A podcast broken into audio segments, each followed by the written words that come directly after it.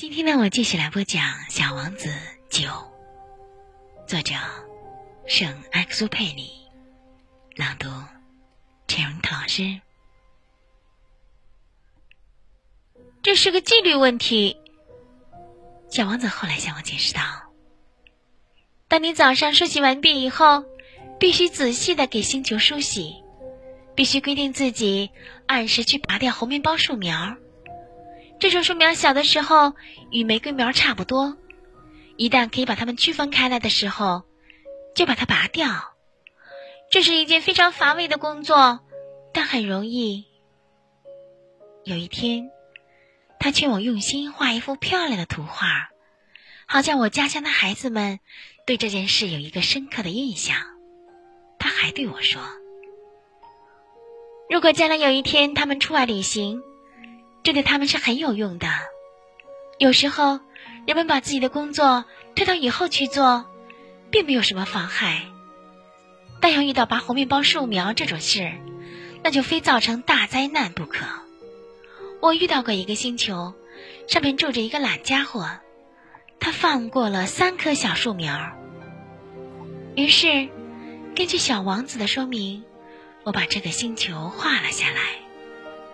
我从来不太愿意以道学家的口吻来说话，可是猴面包树的危险，大家都不大了解。对迷失在小行星上的人来说，危险性非常之大。因此这一回，我贸然打破了我的这种不喜欢教训人的惯例。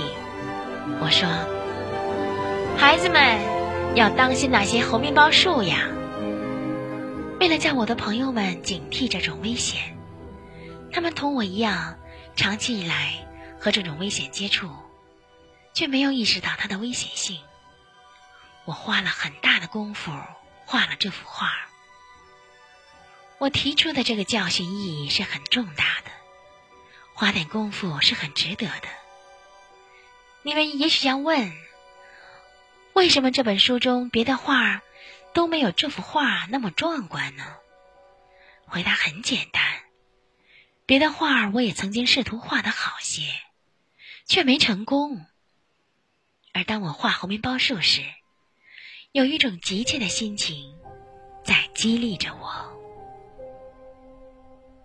这个故事好玩吗？